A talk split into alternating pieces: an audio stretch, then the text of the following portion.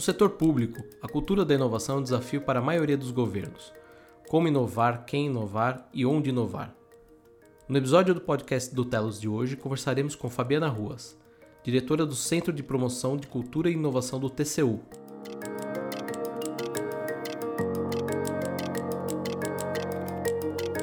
Seja bem-vinda, Fabiana. Olá, é um prazer estar aqui com vocês, na verdade, hoje. Mais uma vez, uma parceria com a Telos. Vamos começar então dando um panorama desse cenário todo. Eu queria que você falasse um pouquinho por que, que a inovação hoje é tão importante no setor público. Eu acho que existem algumas palavrinhas aí que talvez até já tenham virado um pouquinho de lugar comum, mas é inevitável usá-las para trazer aqui essa reflexão, né? É, talvez não seja nenhum tipo de. não tenha nenhum tipo de, de, de surpresa pensar em inovação no mundo atual. Mas as pessoas ainda têm um pouco de surpresa quando pensam em associar inovação e setor público, inovação e administração pública. Mas a gente tem que lembrar que esse contexto que todos nós estamos vivendo, no sentido de um mundo que é de, de uma volatilidade muito grande, ou seja, as coisas mudam muito rápido, né? A gente vive um mundo hoje que muda muito rápido. É, a gente tem um grau de incerteza muito grande, então você não tem condições mais de prever tudo o que vai acontecer amanhã. É, não existe uma linearidade da, nas ações, nas, nos acontecimentos. Tem uma complexidade inerente nisso, né? Essas duas coisas que eu disse antes, elas causam, é, é, delas deriva uma complexidade muito grande nos problemas que temos que enfrentar, e são vários os caminhos possíveis, né? Então, eu falei aqui de quatro, de quatro coisas que são até bastante utilizadas por nós aqui, né, da, da o pessoal que está conectado com inovação, que é o mundo VUCA, né? Então, a gente tem realmente volatilidade, incerteza, complexidade e ambiguidade. Então, levando em consideração isso tudo, que é uma realidade para o mundo, é uma realidade também para que a administração pública consiga prover políticas públicas e serviços públicos aderentes às necessidades do cidadão, dos seus usuários, né, do cidadão, das empresas, do setor é, é, privado que necessita da gente. Então, para a gente conseguir responder de uma maneira eficiente as demandas desse cidadão, dessa sociedade, a gente precisa buscar caminhos de inovação.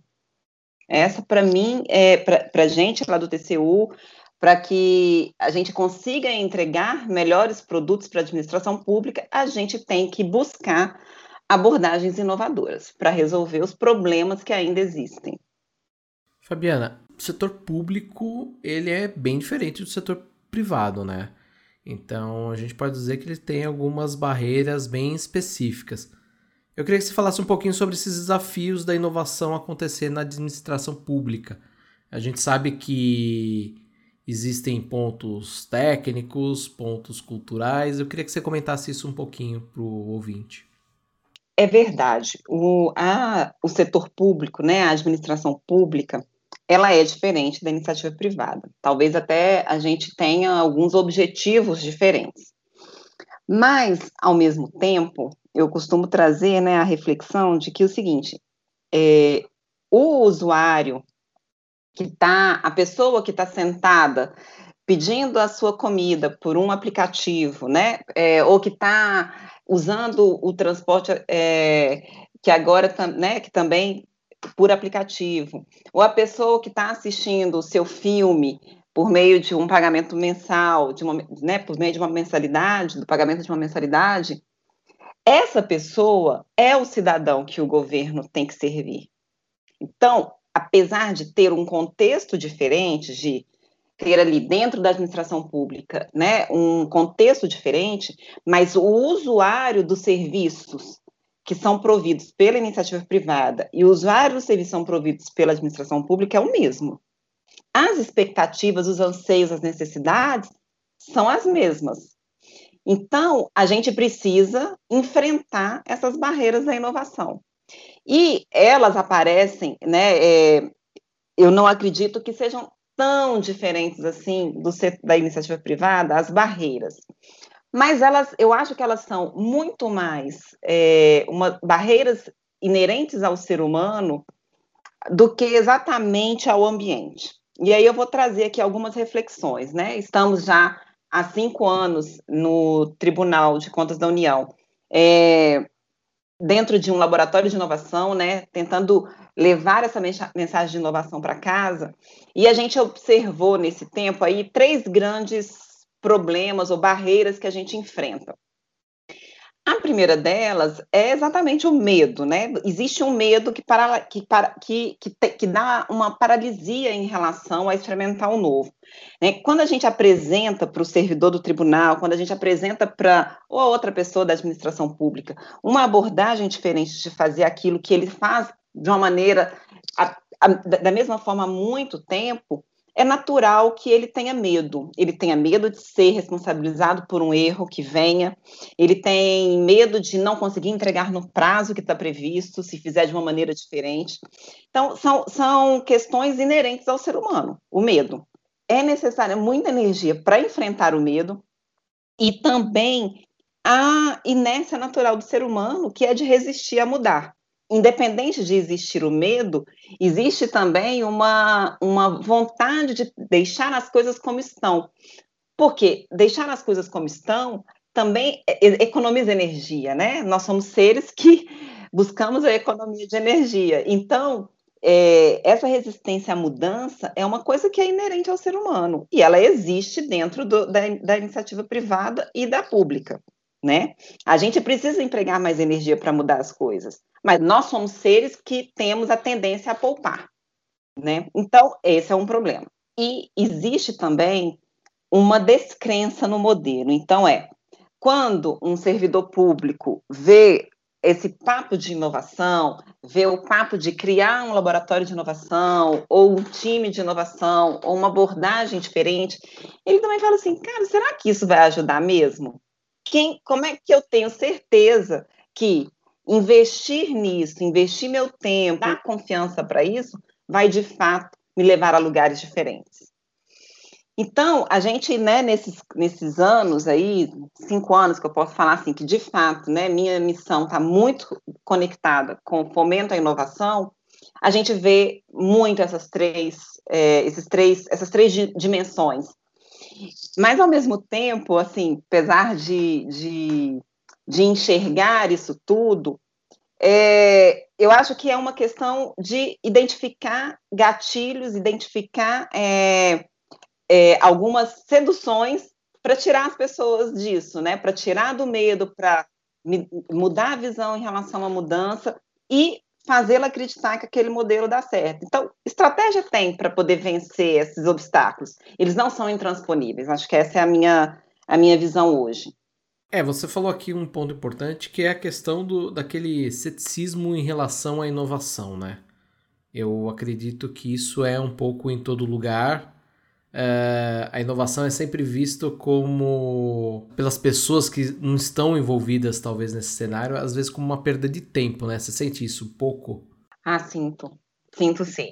É, existe muito essa visão assim, tá, fica aí inovando enquanto a gente está aqui trabalhando.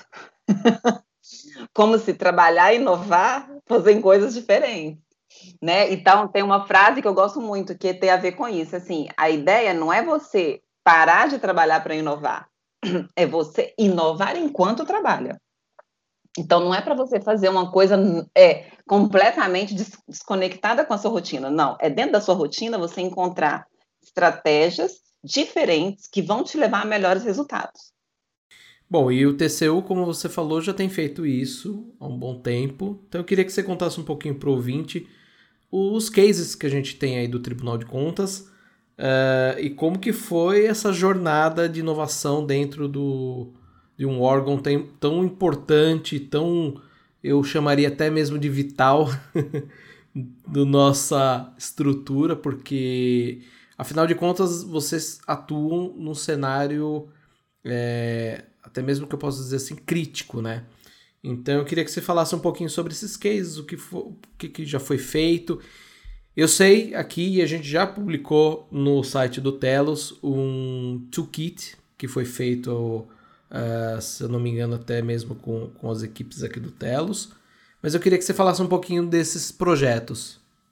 Olha, e inclusive é uma honra estar aqui batendo esse papo com você nesse contexto aí de num convite, né, que a gente recebeu pelo Instituto Telos, porque é uma empresa fantástica e que nos ajudou demais nesse caminho, nesse, nessa, nessa busca de, de inovar dentro do tribunal. Telos é, é lembrado por muitos lá dentro. E, e, como é que essa coisa toda começou? Na verdade, eu gosto sempre de ressaltar que o TCU é visto na administração pública como um corpo técnico bem é, comprometido, né? As pessoas são boas tecnicamente falando, e tem vários cases de inovação desde os primórdios. Então, assim, não, não quero aqui né, trazer nenhum tipo de interpretação de que a inovação começou com o trabalho de, do Laboratório de Inovação. Não. O Laboratório de Inovação, em 2015, foi criado por uma, pelo incentivo do presidente do tribunal na época, é, o ministro, no, no, tribunal nós temos nove ministros e a cada dois anos um deles assume a presidência. Então, na gestão de 2015 e 2016, o ministro-presidente é, colocou no nosso plano estratégico a criação do laboratório de inovação. E naquele primeiro momento, é, foi a, a, gente recebeu, né? Eu recebi a missão de organizar, de implementar, de implantar esse laboratório de inovação. E foi um grande desafio, porque a gente. É, é, se hoje existe ainda alguma, alguma, algum desconforto em pensar inovação na administração pública, em 2015 esse desconforto era um pouco maior. É, pensar em laboratório de inovação dentro de um órgão público não era ainda uma coisa que eu posso dizer das mais comuns. E levando em consideração que nós somos um órgão de controle, ou seja, é, nossos servidores, né, os servidores do TCU, são pessoas que às vezes são vistas na, na administração pública como pessoas mais burocráticas e mais resistentes à, à, à inovação, é, porque somos auditores, né, somos pessoas que estão sempre é, sendo treinadas para criticar o trabalho dos outros órgãos. Então, é, né, dava a todo desafio um temperinho maior, um temperinho especial, né? E foi importantíssimo naquele momento, inclusive, de, desde 2015, 2016, começaram as negociações com Telos para poder nos ajudar nessa caminhada. O que aconteceu? Nos dois primeiros, nos quatro primeiros anos de, do Laboratório de Inovação, nós tínhamos sempre uma postura muito voltada para estimular a inovação no TCU, ou seja, é buscar na, na, no contexto de, de inovação mundial, estratégias que a gente pudesse ensinar para os nossos servidores para que eles produzissem soluções mais inovadoras. E aí foi por meio de dois três pilares principais. Um pilar foi buscar novas tecnologias, no nosso caso, muito conectado com análise de dados, ciência de dados, porque nós trabalhamos com um grande volume de dados. É, e só que a gente observa também que não é só uma questão de usar novas tecnologias para resolver os nossos problemas complexos. A gente precisa encontrar também maneiras de interagir, de criar soluções de uma forma colaborativa, de uma forma é, que envolva os usuários no seu, nos usuários das nossas soluções na, na concepção da, delas. Então a gente também tem, identificou que era preciso mudar modelo mental né, o, o servidor do tribunal tinha que ter a capacidade de trabalhar de uma maneira mais colaborativa interno, dentro da casa, e também com os atores externos. Então, aí foi muito importante, foi nesse ponto principalmente que Telos conseguiu nos ajudar, nos ajudando a compreender, a, a usar design thinking nos nossos processos de trabalho, a ensinar design thinking para os nossos servidores. Então, hoje a gente tem auditorias que estão sendo realizadas pelo tribunal com é, o modelo de pensar do design, que tornou tudo um trabalho muito mais interativo e, e mais eficiente com o gestor público. E a, o outro pilar é justamente essa abrir a casa para ouvir o que a sociedade demanda dele. Né? Então, são, foram três abordagens que a gente sempre tentou né, é, é, fomentar ali no tribunal, né, desde, sua, desde a criação do Laboratório de Inovação em 2015. E só que a, a gente observou lá em 2017, 2018, que apesar desse nosso esforço de fomentar a inovação dentro do TCU, os gestores públicos, ou seja, as pessoas responsáveis na administração pública por criar serviços e políticas públicas, têm muito medo de inovar, porque tem medo do que o tribunal vai julgar, do que o tribunal vai pensar a respeito daquilo que vem numa proposta inovadora, de como fazer uma política pública, de como entregar um serviço público. Então, nós pivotamos a missão do laboratório. Desde o ano passado, 2019, nós agora temos uma, uma razão de existir, é espalhar a inovação na administração pública. Então, desde então, a gente está fazendo, desenvolvendo projetos em parceria com outros órgãos para encontrar juntos gestores públicos responsáveis pelas políticas e auditores ao redor de uma mesa, dentro de um laboratório de inovação, encontrar soluções para os problemas que a administração pública tem. Não mais focados apenas nos problemas que nós, auditores, temos, mas os problemas do, do, da administração pública como um todo. E isso está sendo bem interessante. A gente está aí também com uma proposta, né? A gente está desenhando uma nova parceria com a Telos para conduzir um projeto relacionado à contratação de inovação e a gente está super feliz com essa oportunidade. Fabiana, você é uma pessoa que vem da área de tecnologia, é mestre em ciência da computação, né? Eu sou designer. É, então a gente está super acostumado a esse cenário da inovação, né?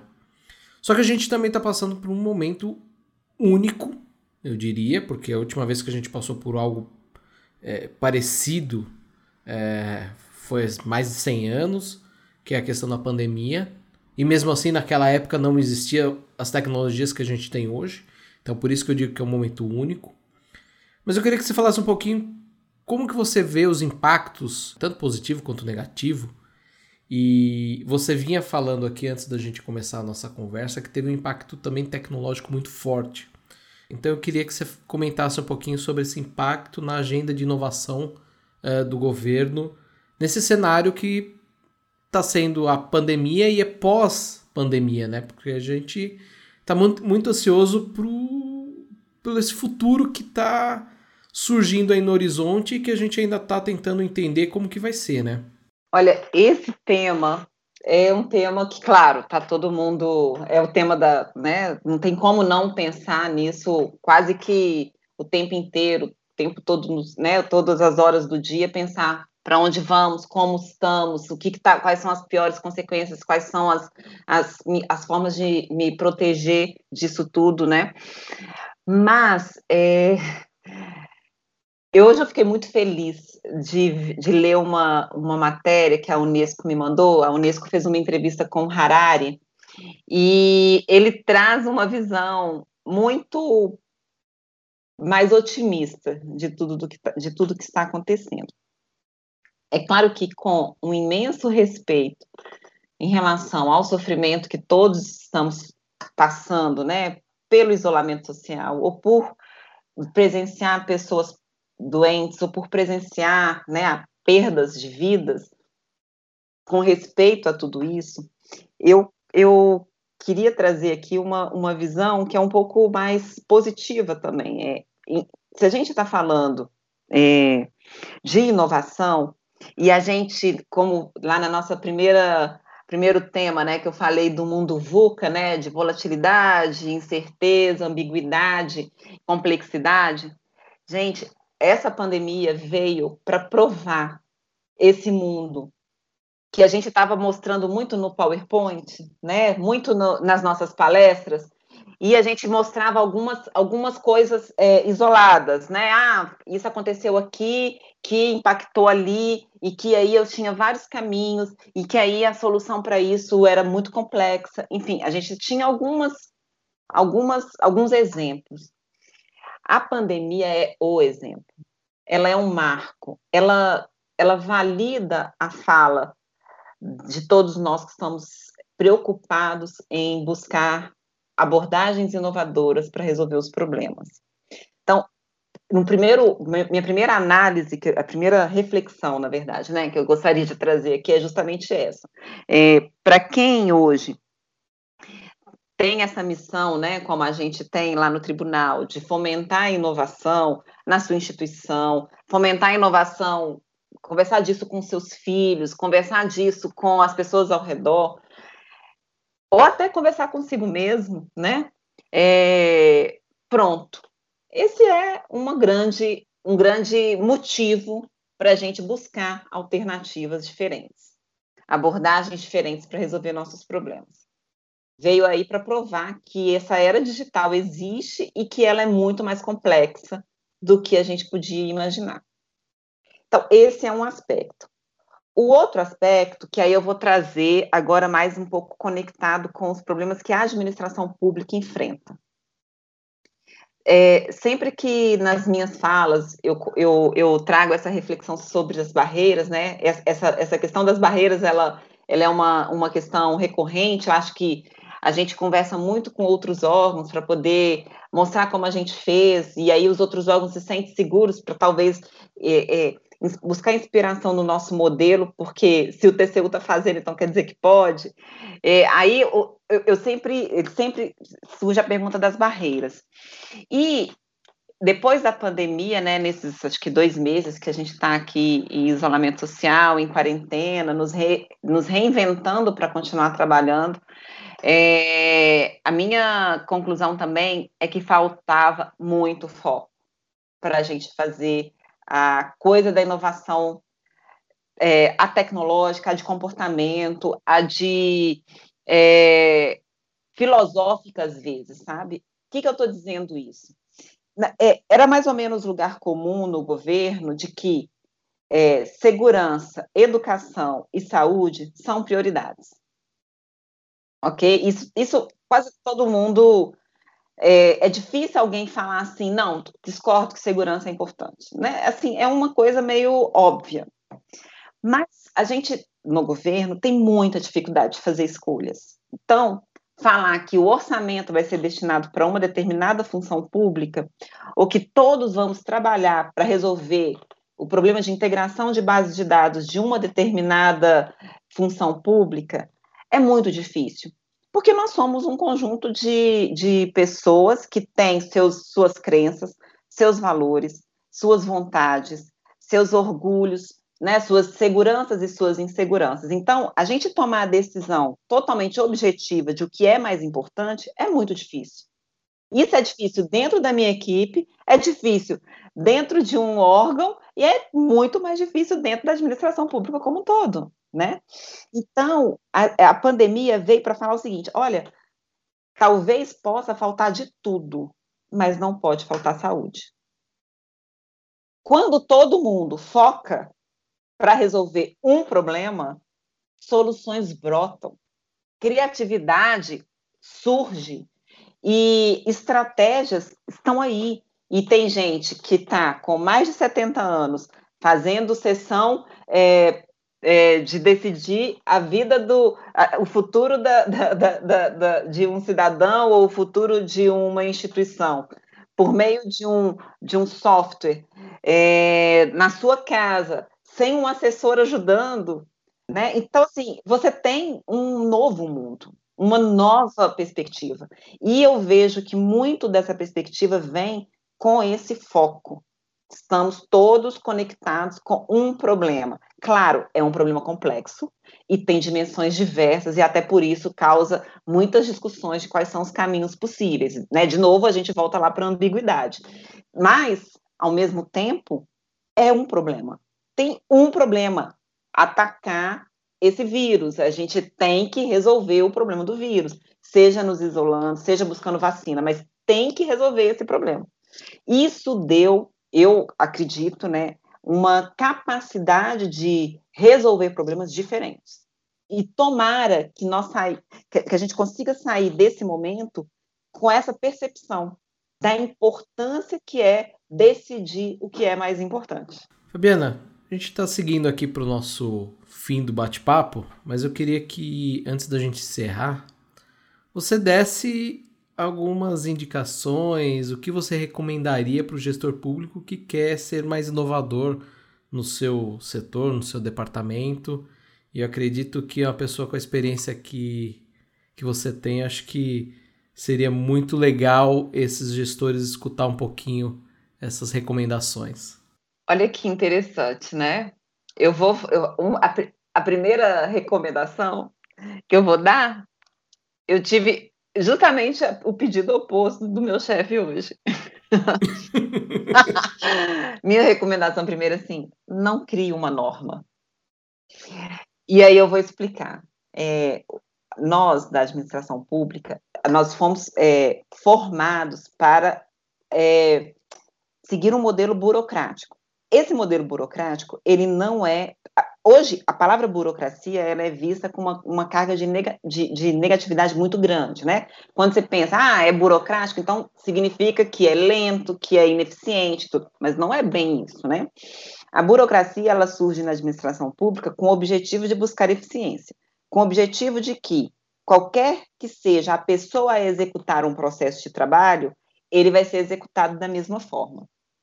Então, o princípio não é não é de todo é, descartável. Nós temos que ser eficientes, nós temos que ser que trabalhar sempre com uma visão igualitária, né? As pessoas têm que nos procuram têm que receber a mesma coisa independente de quem seja. Mas o mundo é complexo, o mundo é ambíguo, o mundo não não é, é previsível como foi quando a, o conceito de burocracia chegou na administração pública. Então a gente tem que encontrar maneiras de vencer isso. Criar a norma é a forma que a maioria dos servidores públicos hoje acreditam ainda, né? Acho que eu posso falar isso, né, por uma pesquisa é, objetiva, mas assim, a sensação que eu tenho, né, é que as pessoas ainda acham que normas mudam comportamento. E isso não é verdade. A norma, ela não muda comportamento. E, principalmente num país como o nosso, do jeitinho. E aí, o que, que acontece? O que, que muda comportamento? Você, quando quer que algo aconteça, quando você quer comunicar uma mensagem para que as pessoas façam uma tomem decisões diferentes baseadas nessa mensagem, quando você quer que é, um determinado produto que foi desenvolvido seja utilizado pelas pessoas, o que, que você tem que fazer? Ou quando você encontra uma nova forma de construir soluções e você quer que as pessoas acreditem nessa, nessa nova maneira, você tem que focar nas pessoas que são mais abertas a essa inovação. Então, é o que você tem que buscar nesse público-alvo que você quer atingir com a sua inovação, com a sua proposta inovadora, você tem que identificar aqueles que são mais abertos. Às vezes, isso é uma coisa muito subjetiva, é verdade. Às vezes, a gente até consegue fazer de uma maneira objetiva, soltando pesquisas online, enfim. Mas, assim, de uma maneira subjetiva, num primeiro momento, é pensar quem está mais aberto? Dê a sua energia para esse mais aberto no início. Não vai tent... não, não tente mudar a cabeça das pessoas mais resistentes num primeiro momento. Você tem que mudar o comportamento de quem está mais aberto à inovação. Essas pessoas, à medida que forem acreditando naquilo que você está pregando, as pessoas que forem é, é, é, comprando a sua proposta inovadora, elas vão gerar resultado e elas vão te ajudar a conquistar os mais resistentes. Então, essa é uma visão muito que a gente usou nesses cinco anos aí amplamente. Então, quando Telos esteve no tribunal para capacitar as primeiras é, servidores em uso do design thinking, eu tive o cuidado de, junto com a minha equipe, escolher um por um das, das pessoas que participariam dessa, dessa, dessa capacitação, para ter, para buscar garantir que aquilo que eles ouvissem ali, eles disseminassem, porque se, são, eram pessoas mais abertas à inovação. Eu acreditava naquele momento. Então, e isso a gente usou diversas vezes no tribunal. Não tente começar por aquele que não gosta de inovar, ou que não quer inovar naquele aspecto busque encontrar aqueles que estão mais abertos, que estão é, mais propensos a te ajudar a divulgar essa inovação que você busca. Para mim, essa é a primeira coisa. E isso não é trivial, porque é muito natural do ser humano achar que estabelecer uma regra, se vier com a assinatura do presidente, do autogestor, da alta gestão da, da instituição, todo mundo vai mudar e vai achar bacana. Não, não necessariamente. Entendeu? Então, talvez essa seja aí uma a que a gente mais usa hoje lá no laboratório. Fabiana, queria agradecer sua participação. Deixo aqui aberto se você quiser deixar uma última mensagem para o ouvinte. É, olha, foi um prazer realmente muito grande ter esse canal aqui de comunicação com o público né, da, da, da Telos e, e falar que não desanimem. Na verdade, tentem aproveitar esse momento. Eu sei que às vezes as pessoas, né, por questões pessoais, por questões de de, de, de dificuldade de enfrentar elas mesmas esse momento, mas eu acho que é uma excelente oportunidade para a gente imaginar caminhos novos, para a gente identificar o que, que a gente estava fazendo de errado até então, de tentar resgatar aí uma, uma humildade também, de rever aquilo que, que a gente realmente pode fazer diferente. E o principal, talvez nessa, nessa reflexão, do que pode ser feito diferente, é também tentar encontrar aquilo que não precisa mais ser feito. É, a gente tem essa até uma própria reunião que acontece no mundo virtual, né? Nós no tribunal nós não paramos de trabalhar nenhum dia por causa da, da crise. Até as reuniões ficam mais objetivas. A gente consegue ir mais direto ao ponto quando elas acontecem no mundo virtual. Então é considerando esse novo mundo, considerando que o mundo nunca mais será como antes, o que, que eu posso deixar de fazer? Porque assim eu vou ter mais energia para fazer aquilo que eu realmente preciso fazer e até para fazer coisas que eu não fazia antes. Então, quando estiver revisitando seus produtos, estiver revisitando a sua missão, pense nisso. Não é simplesmente transpor o que acontecia no mundo presencial para esse mundo virtual. É repensar a necessidade de cada coisa que você fazia antes. E também quero agradecer ao ouvinte do podcast do Telos pela audiência. Nos encontramos nos próximos episódios. Até lá!